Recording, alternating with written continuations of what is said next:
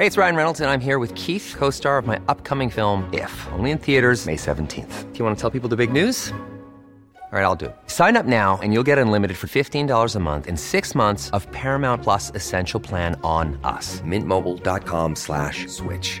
Upfront payment of $45 equivalent to $15 per month. Unlimited over 40 gigabytes per month. Face lower speeds. Videos at 480p. Active Mint customers by 531.24 get six months of Paramount Plus Essential Plan. Auto renews after six months. Offer ends May 31st, 2024. Separate Paramount Plus registration required. Terms and conditions apply if rated PG. Hiring for your small business? If you're not looking for professionals on LinkedIn, you're looking in the wrong place. That's like looking for your car keys in a fish tank. LinkedIn helps you hire professionals you can't find anywhere else, even those who aren't actively searching for a new job but might be open to the perfect role. In a given month, over 70% of LinkedIn users don't even visit other leading job sites. So start looking in the right place. With LinkedIn, you can hire professionals like a professional. Post your free job on linkedin.com slash people today. Everyone knows therapy is great for solving problems, but getting therapy has its own problems too, like finding the right therapist, fitting into their schedule, and of course, the cost. Well, BetterHelp can solve those problems. It's totally online and built around your schedule. It's surprisingly affordable too. Connect with a credentialed therapist by phone, video, or online chat, all from the comfort of your home. Visit betterhelp.com to learn more and save 10% on your first month.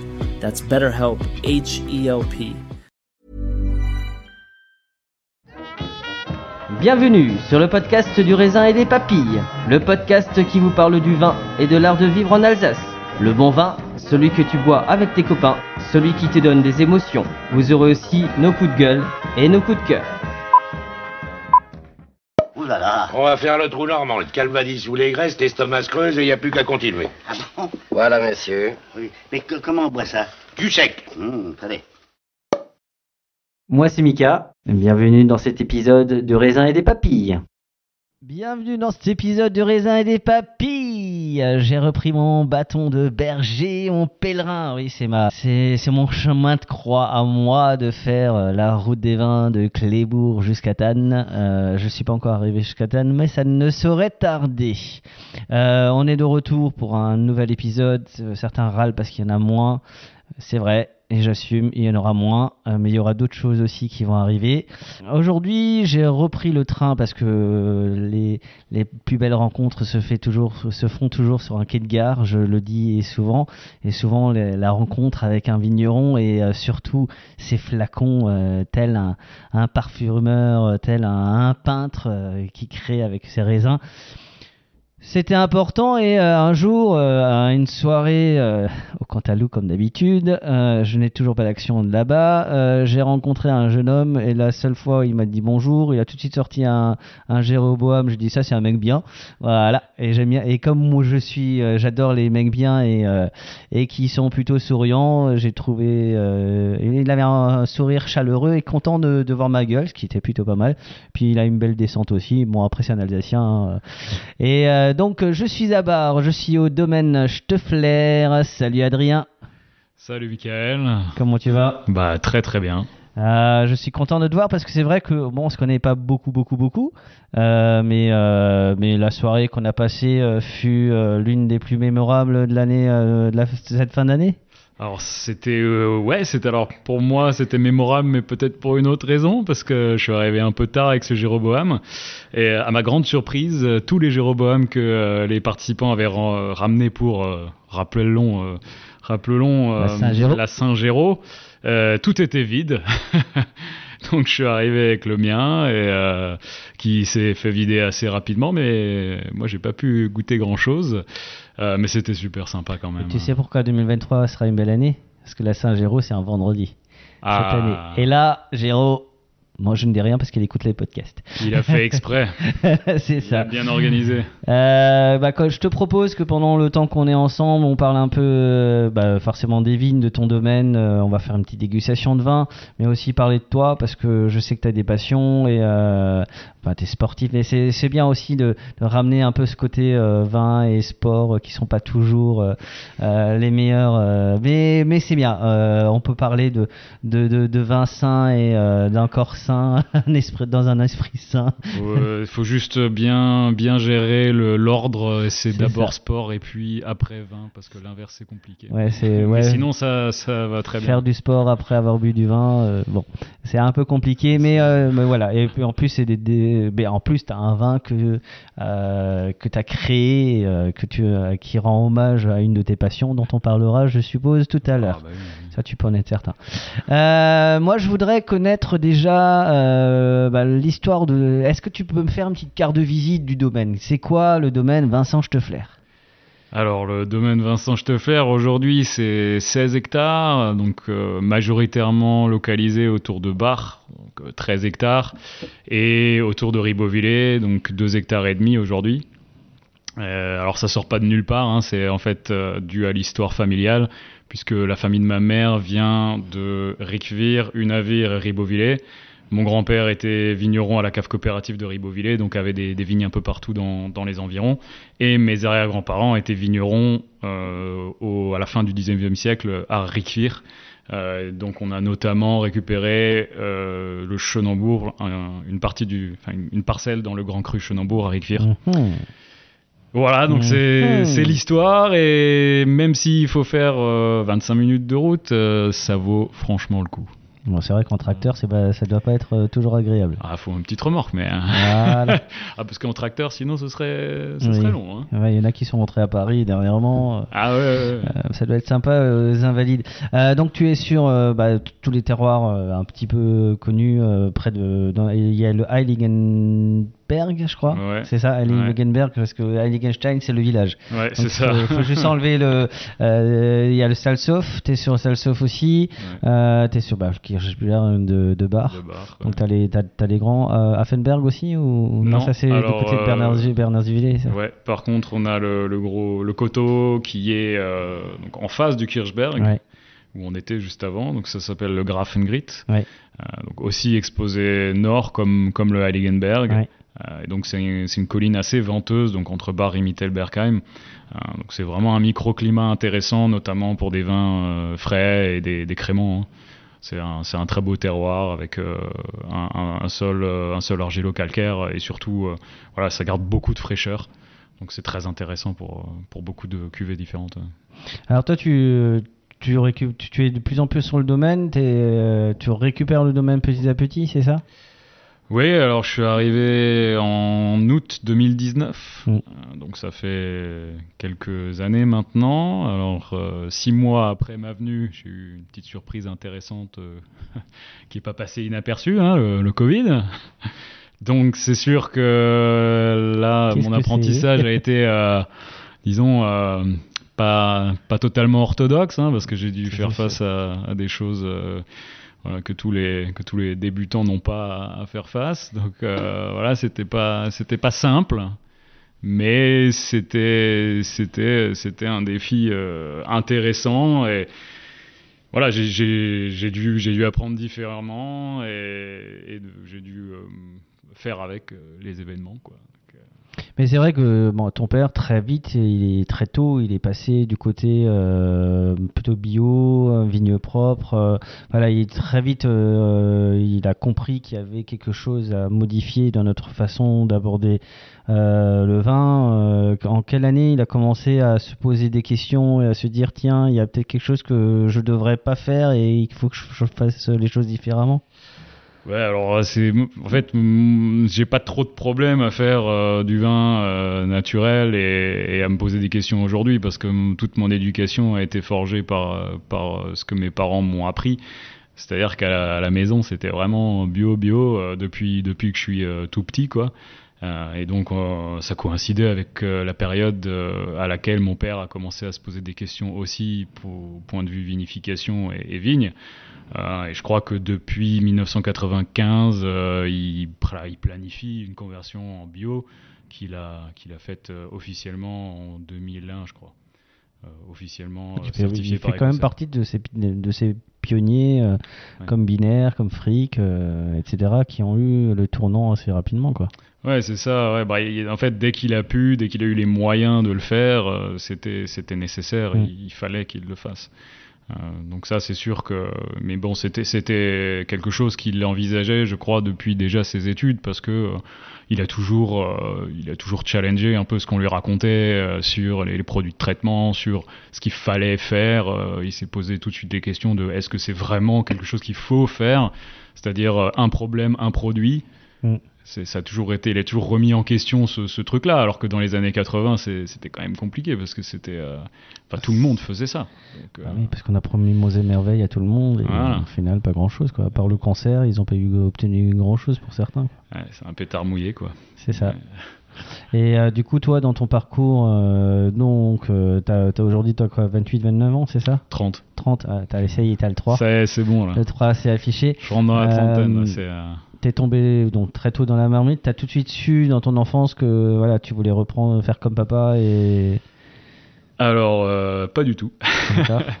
C'était complètement l'inverse. Euh, alors je sais pas exactement pourquoi, euh, mais, mais je me suis toujours dit, et quand on me posait la question, forcément, euh, en tant que fils de vigneron, euh, dans ta jeunesse, tout le monde te dit Ah, mais du coup, tu reprends Non. Alors j'évitais un peu la question, mais ma réponse c'était non. Mm. donc je suis parti à l'âge de 11 ans rejoindre ma, ma, mère dans le sud, et j'ai fait toute ma scolarité à côté de, de Montpellier, à 7.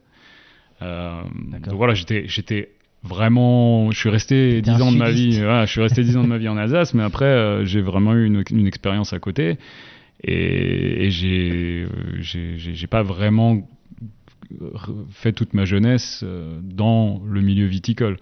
Euh, mais c'est resté dans ma tête comme quelque chose que je voulais pas forcément faire. Euh, puis s'en est suivi, suivi des, mes études et mes premières. Des études de quoi?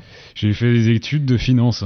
C'était vers ça que tu voulais faire un loup de Wall Street euh, Ouais, alors c'était moins l'image. J'avais jamais vraiment cette image de loup de Wall Street. Pour moi, c'était juste que j'aimais les maths et que euh, J'aimais aussi euh, un peu euh, le monde euh, du business peut-être et je me disais que c'était intéressant de, de faire coïncider les deux et que c'était quand même un, un, monde où on apprenait beaucoup de choses. Puis quand on est jeune, on aime bien avoir de l'argent. Voilà, c'est ça. C'était un peu, c'était quand même un, peu une, une, position intéressante à avoir. Voilà, et puis et puis apprendre aussi beaucoup de choses. Euh, et donc, bah, je l'ai fait. Et je suis, je suis allé euh, faire des stages là-dedans et enfin avoir euh, mon premier CDI à Londres euh, en banque d'investissement chez HSBC. Ah oui, tu as vraiment eu une trajectoire qui n'a rien à voir avec le vin et très loin de l'Alsace.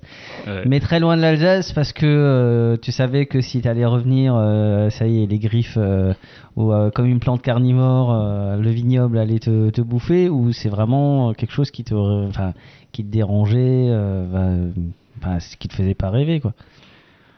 Je, je sais je sais pas exactement pourquoi mais c'est vrai que c'était peut-être un peu ça t'as raison euh, le fait de dire euh, non clairement pas rebelle t'as vu l'industrie euh, tu, mais, peux, tu, peux, être rebelle hein. mais bon c'était le tu sais on essaye toujours je pense quand on est jeune de, de se définir et de se trouver en opposition à, à, ses parents hein, de, on essaye de challenger le les choses qu'on nous a appris. Mm. Euh, sur ce que c'est un peu ce que je disais euh, avant en aparté.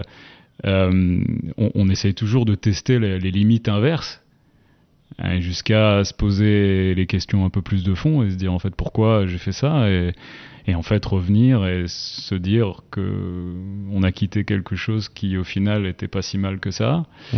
euh, et on comprend pourquoi euh, nos parents ou certaines personnes ont choisi ça euh, et en arrêtant de se dire juste euh, non moi je, je, vais faire autre chose parce que clairement c'est pas ça qu'il me faut voilà. donc je me suis posé des questions sur mes valeurs et en fait euh, j'ai fait une espèce de liste euh, sur ce qu'il me fallait et j'avais j'avais contemplé un peu euh, des mm, aller dans dans des ONG des choses comme ça sur sur l'environnement, dans le domaine de l'environnement, pour, pour les aider peut-être au niveau financier. C'est ce que beaucoup de fonds, beaucoup de financiers font en deuxième partie de carrière pour un peu se racheter une, Une bonne conduite. Une bonne conduite, voilà. Il y a énormément hein, dans, dans, les, dans les ONG, dans les grosses ONG, dans les, dans les boards des grosses ONG, il y a beaucoup de financiers qui ont fait 20 ans à, à, un peu pourrir le système et, et après ils se rachètent les 20 à prochaines Strasbourg, années. As un boucher qui va ouvrir, à Strasbourg, tu as un boucher qui va ouvrir. C'est un ancien trader et aujourd'hui il ne travaille qu'avec des petits producteurs et il est tout fier de sa reconversion. Donc. C'est bien. C'est beau, moi, bah, c'est très bien de pouvoir se remettre en question et dire génial. on change de vie. C'est, je trouve qu'il faut, faut, avoir du courage, quoi. Non, mais c'est sûr. Peu importe quand ça opère, c'est toujours bien de le faire. Beaucoup ne le font pas. Hein. Donc, euh, donc, voilà. Et, et à quel donc... moment t'es revenu tu, enfin, À quel moment tu t'es dit bon, euh, ça titille quand même. Je sais pas, t'as goûté un vin, t'as as recroisé ton père. T'avais toujours des contacts avec ton père, euh, même euh, si t'étais dans le sud ou c'était plus distant et euh... Si, si, j'avais, j'ai toujours gardé énormément de, de, de, bons rapports avec mon père parce que voilà, on s'est toujours bien entendu et surtout qu'on se voyait peu. Mm. Donc euh, c'est vrai que c'était toujours quelque chose de spécial. Mm.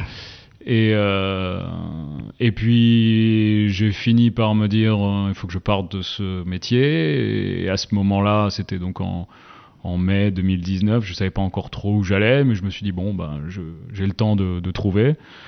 J'ai fait, euh, je me suis dit tiens, je vais, je vais faire un, un bar Ljubljana euh, en vélo.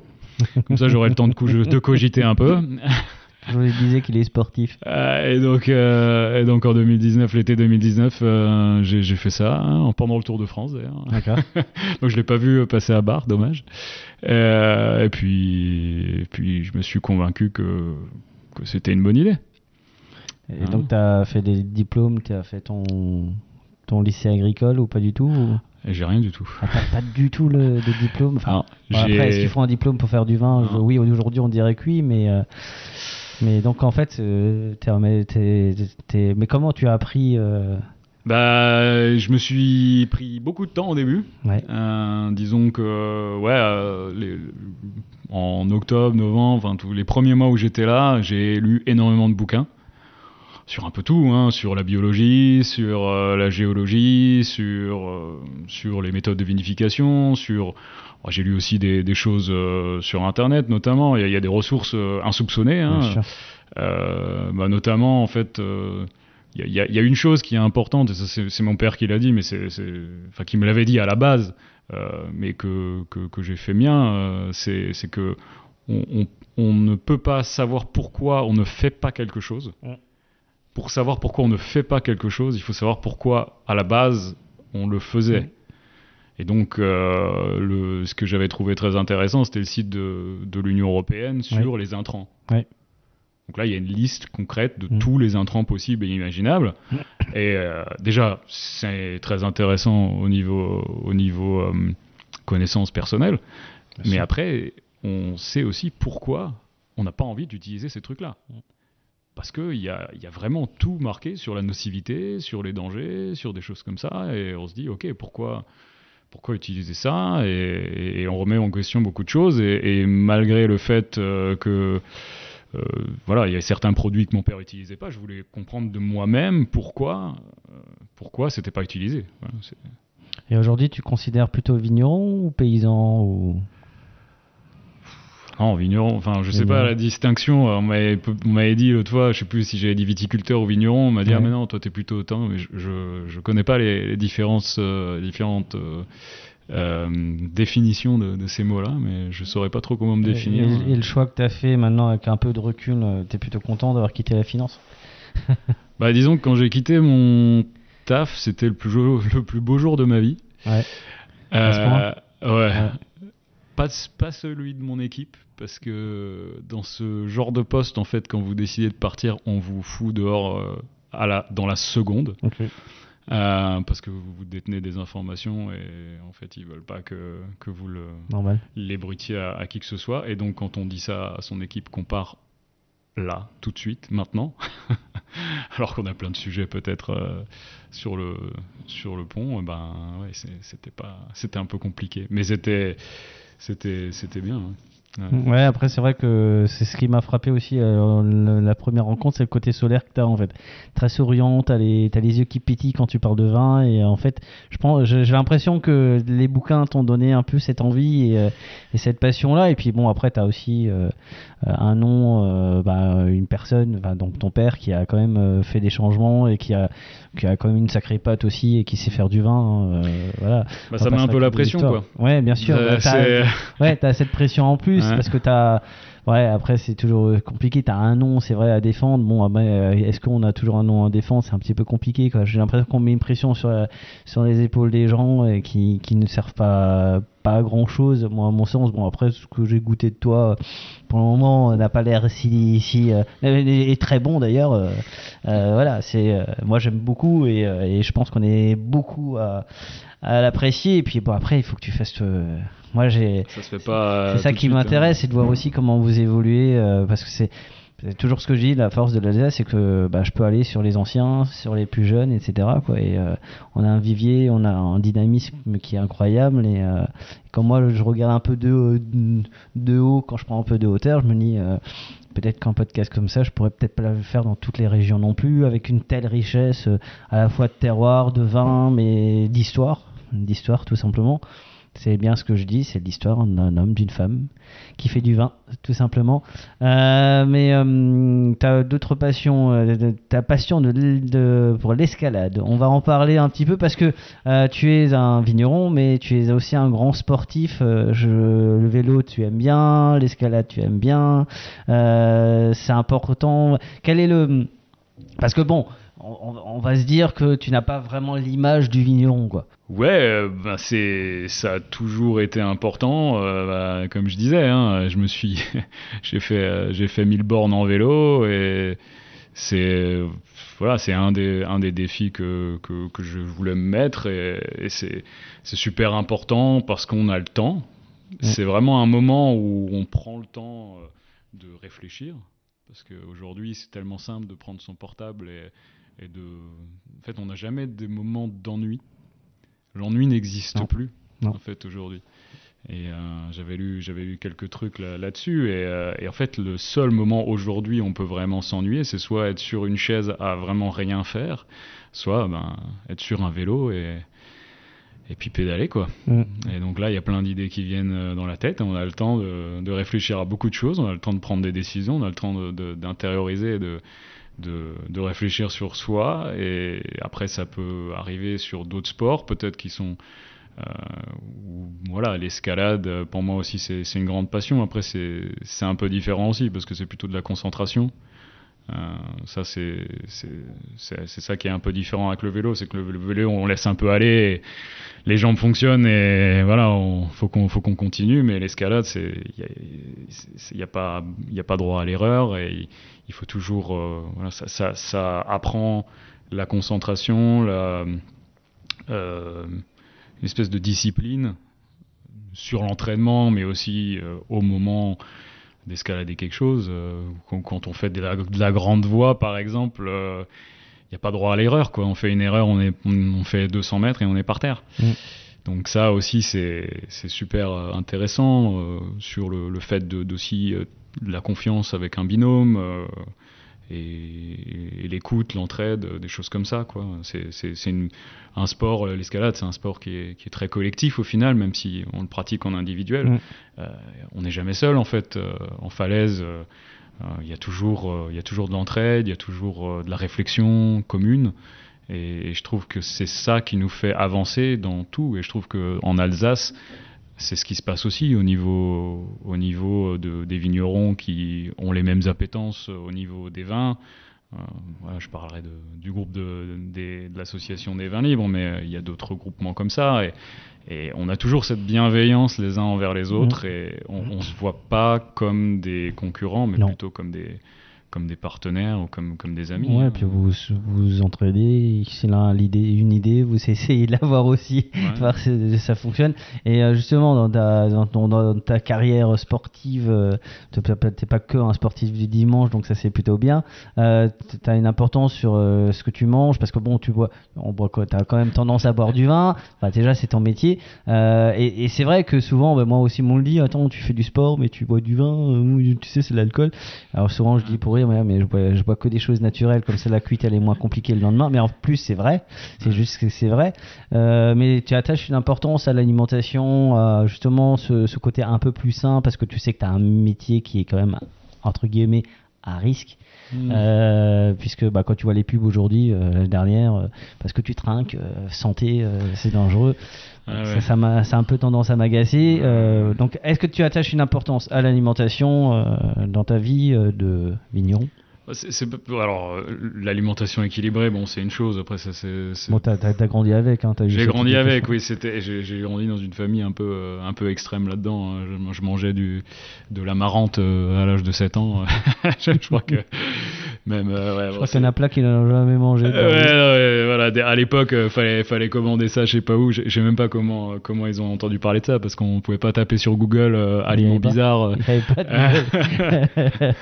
euh, mais ouais, et après c'est surtout euh, la consommation en général, pas, pas forcément que alimentaire, mais qui, qui, qui passe par là aussi. C'est vu qu'on a, en fait, je, je vois la consommation comme un, comme un vote. Donc en fait, euh, vu qu'on a quand même euh, Le choix. le choix et qu'on a les moyens de s'alimenter correctement, je veux dire, on, voilà, on a, on a, on, on a quand même le, le devoir euh, de se fournir, surtout aujourd'hui au- en Alsace où on a une pléthore de, de petits producteurs et de circuits courts. Mm. C'est vrai que j'attache beaucoup d'importance à, à faire ça et c'est vrai que c'est plus cher. Euh, mais bon, moi j'ai pas, j'ai pas vraiment de frais euh, supplémentaires. euh, j'ai, j'ai, le problème c'est voilà, j'ai pas, j'ai pas d'enfants à charge. Pas encore. pas encore, ouais. non mais voilà, je veux dire, il y a- il y, a beaucoup de choses comme ça où on, où on peut du coup faire des choix et, voilà, c'est- le, la- le plus important c'est ça. Après, euh, oui, il faut manger équilibré, c'est sûr, mais Bon, Après, Voilà. on vous le dit, hein, mangez, euh, mangez moins mais mieux et buvez moins mais mieux. Euh, on n'est pas obligé de se bourrer la gueule tous les jours non plus. hein, mais faites-vous plaisir, on n'a qu'une vie de toute façon. Et puis dans d'autres cultures, euh, bah, ils disent que euh, boire de temps en temps de l'alcool naturel n'est pas dangereux. Donc voilà, tant que vous faites du sport, bougez-vous. Après, après tout, faites-vous plaisir. hein, on va pas non plus. La vie est trop courte Mm. pour euh, euh, se la rendre compliquée. Non, mais je pense que euh, tant, tant qu'on garde une activité physique, euh, bon, euh, il faut pas abuser, bien sûr, euh, du vin, mais euh, il, il vaut mieux boire peut-être parfois de façon déraisonnable. Je le dis bien, parfois, Parfois, ça arrive, euh, et faire du sport Mm. plutôt que de jamais boire et Ouais. de jamais faire de sport. C'est ça. dire, ça, c'est vraiment. Voilà, après, il faut choisir. C'est euh, ça. C'est quoi la patte, euh, Adrien, aujourd'hui Où est-ce que, où, où est-ce que toi, tu voudrais amener le domaine euh, Vers quoi? Alors, euh, je sais que tu commences à penser aux arbres, certainement aux haies. Tu en as déjà planté quelques-uns, certainement les haies, et puis ouais, la biodiversité qui se, qui s'intensifie dans les, dans les vignes. Tout à l'heure, on a vu pas mal de rapaces. C'était assez.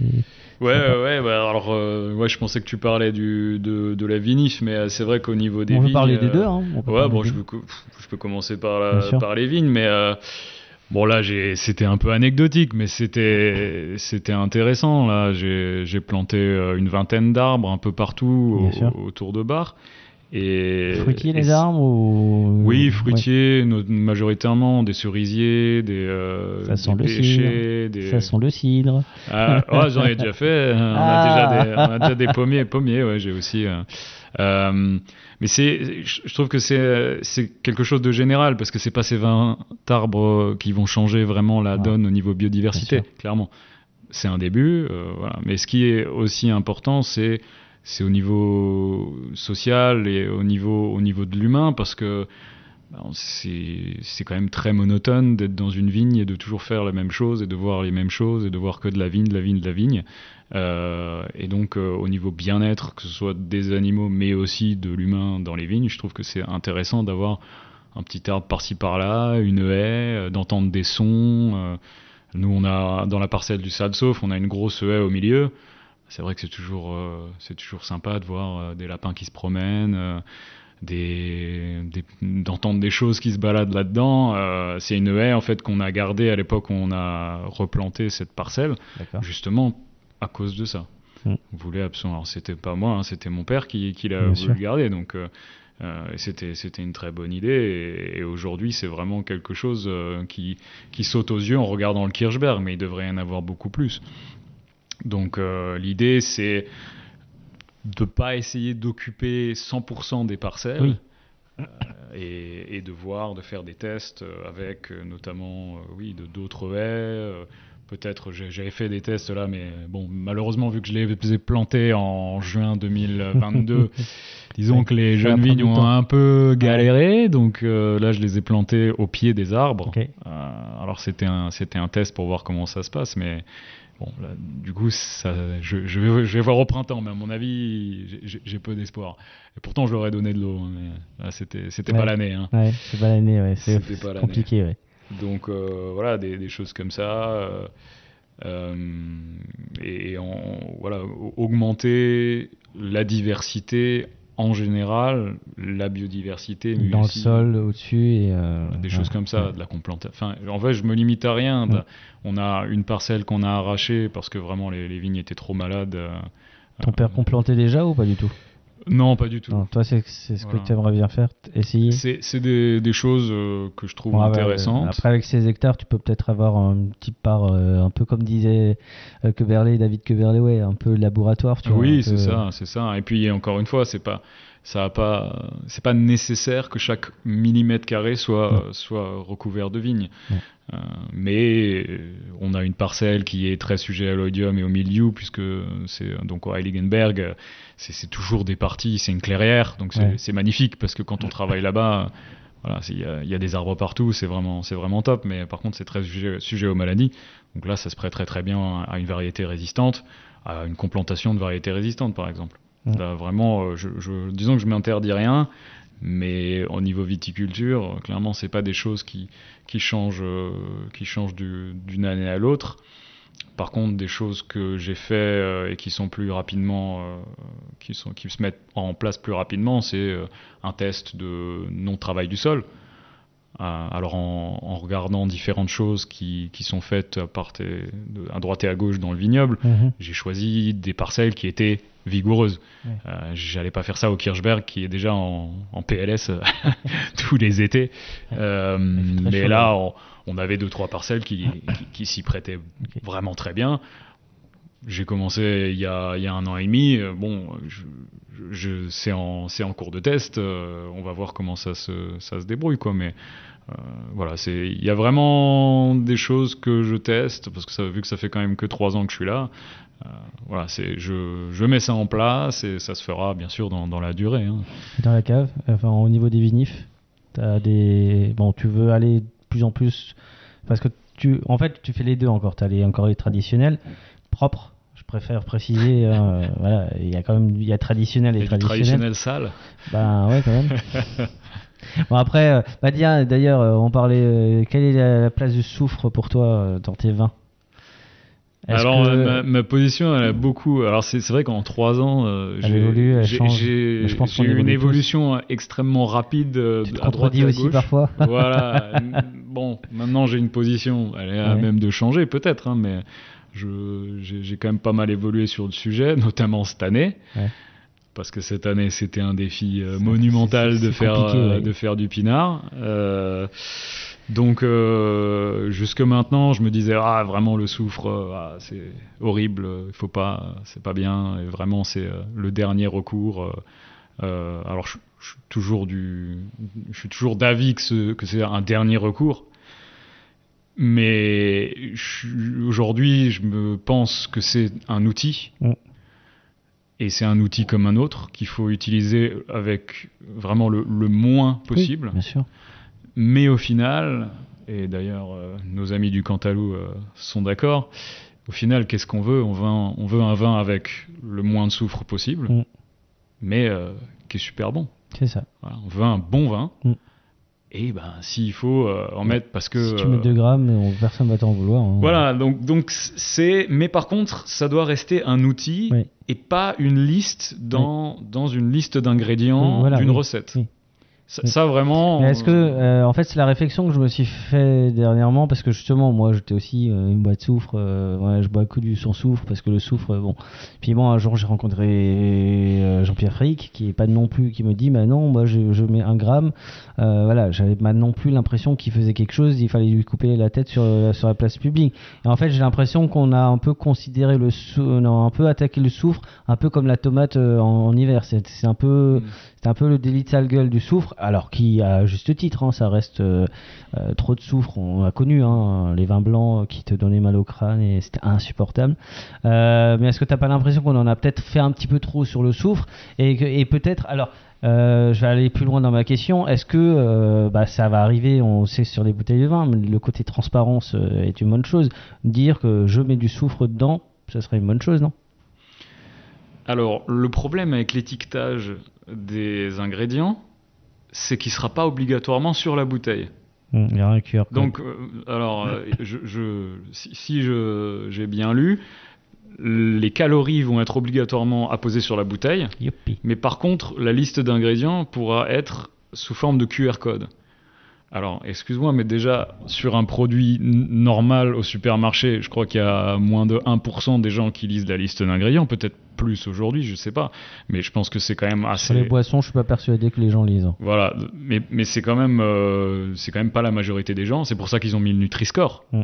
C'est quand même à la base parce que il y avait beaucoup d'informations. Mm. Donc on aurait pu voir en fait euh, si un produit était sain ou pas. Mais ils ont mis en place le Nutri-Score parce que personne ne lisait la liste d'ingrédients. Donc moi, je suis quand même extrêmement sceptique que les gens vont vraiment se dire ah tiens, je vais scanner un QR code et je vais regarder la liste des ingrédients. Mm. Vraiment ça, je pense pas que ça va être le cas. Je pense que nous, on va le faire parce que on s'y connaît. euh, Tu vois, moi. Oui. Avant de faire la dégustation chez Franck Bucher euh, pour le podcast, il avait sorti toutes les analyses, tu vois. Mais, on- Mais bon, on moi, je ne pas tant. hein, euh, Voilà. Je, je m'en fous. je fais confiance, tu vois. Donc ça, ça c'est dommage. Ouais. Parce que là, ils auraient pu faire quelque chose de vraiment bien. Mm. Et la seule chose qu'ils ont gardée en obligatoire sur l'étiquette, c'est la chose absolument inutile parce que bon, euh, je pense que le mec qui compte ses calories par jour parce qu'il est très sportif ou quoi que ce soit, il va pas se dire tiens, euh, je peux me boire euh, 3,5 verres de vin. euh, Enfin, c'est bah, quand même fait, idiot euh, quoi. On sait que l'alcool, c'est pas, Voilà, pas ce qu'il y a de mieux pour faire du sport. on va enfin- pas se raconter l'histoire. On en a parlé tout à l'heure, mais c'est vrai que voilà, c'est encore une fois le lobby du, de- du vin qu'on ne soutient pas vraiment, qui a encore un petit peu gagné. C'est comme pour euh, l'irrigation, le changement des bouteilles, euh, ne pas mettre les, les noms des villages sur les étiquettes. Enfin, il y a plein de choses qui. euh, parfois, il y a des combats, même dans l'AOC Alsace. Tu te dis, mais euh, il n'y a pas plus important. Mm. Après, c'est un effet d'annonce. Mais c'est des affaires d'annonce, exactement. C'est comme euh, quand on annonce que dans le journal que euh, quelqu'un a été condamné, Ouais. et en fait deux semaines après, euh, il y a un démenti en disant en fait non c'est bon, il est lavé de tout. Ouais. Bah, qu'est-ce que les gens retiendront? Bah, le Ah, Il a été condamné. C'est ça. 90% des gens dans leur tête, ad vitam aeternam, ça restera, il a été condamné. Ouais. Et ben c'est pareil. Ouais, Là on se dit ah bah voilà, euh, enfin. Mais je pense que si nous, euh, enfin nous aussi dans le discours, moi le premier, hein, souvent on a, on a taclé, euh, on a un peu, moi, enfin, sur tous les vignerons que je défends, euh, je sais comment ils travaillent, j'ai aucun doute euh, là-dessus. Et il me dit, il met du sou, et alors, c'est grave. Mais, mais sur- pour revenir sur, sur la question de départ, euh, c'est aujourd'hui on a des gens qui, qui euh, se mettent complètement, euh, en- voilà, en- vraiment en, en défenseur du, du sans soufre euh, absolument zéro, euh, Il sans plein, bouteille de hein. soufre dans la cave, Mm. à cause des excès Mm. d'avant. Mm. Si depuis les années euh, 40, 50, on n'avait jamais vraiment abusé de ça parce que c'était devenu trop peu cher, c'est Mm. aussi ça le problème, c'est que Mm. ça coûte pas grand chose d'en mettre un peu plus ou un peu moins. Et si on avait, on n'était pas tombé dans les excès, et Dieu sait qu'on est tombé dans beaucoup d'excès dans les années 80-90, je pense que les gens auraient pas autant vrillé et seraient pas allés dans, dans l'extrême opposé. Euh, c'est normal que des gens se mettent dans l'extrême opposé. Je l'ai, fait moi-même. Dans voilà, c'est, une, euh, c'est une évolution naturelle. Bien sûr. Euh, jusqu'à ce qu'on se rende compte que, et je l'ai pensé moi aussi, jusqu'à ce que je me rende compte qu'en fait, voilà, ok, c'est ni ça ni l'autre, mais c'est un outil, c'est comme euh, beaucoup de choses. Il faut le prendre comme, comme, comme ce que c'est, un outil, et c'est tout. Pour des cas de, force majeure, mais, mais, mais, qui est vraiment nécessaire aujourd'hui. Hein. Allez, on va passer à la dégustation. Allez, c'est parti. Place à la dégustation. Mom deserves the best, and there's no better place to shop for Mother's Day than Whole Foods Market. They're your destination for unbeatable savings, from premium gifts to show-stopping flowers and irresistible desserts. Start by saving 33% with Prime on all body care and candles. Then get a 15-stem bunch of tulips for just $9.99 each with Prime. Round out Mom's menu with festive rosé, irresistible berry chantilly cake, and more special treats. Come celebrate Mother's Day at Whole Foods Market.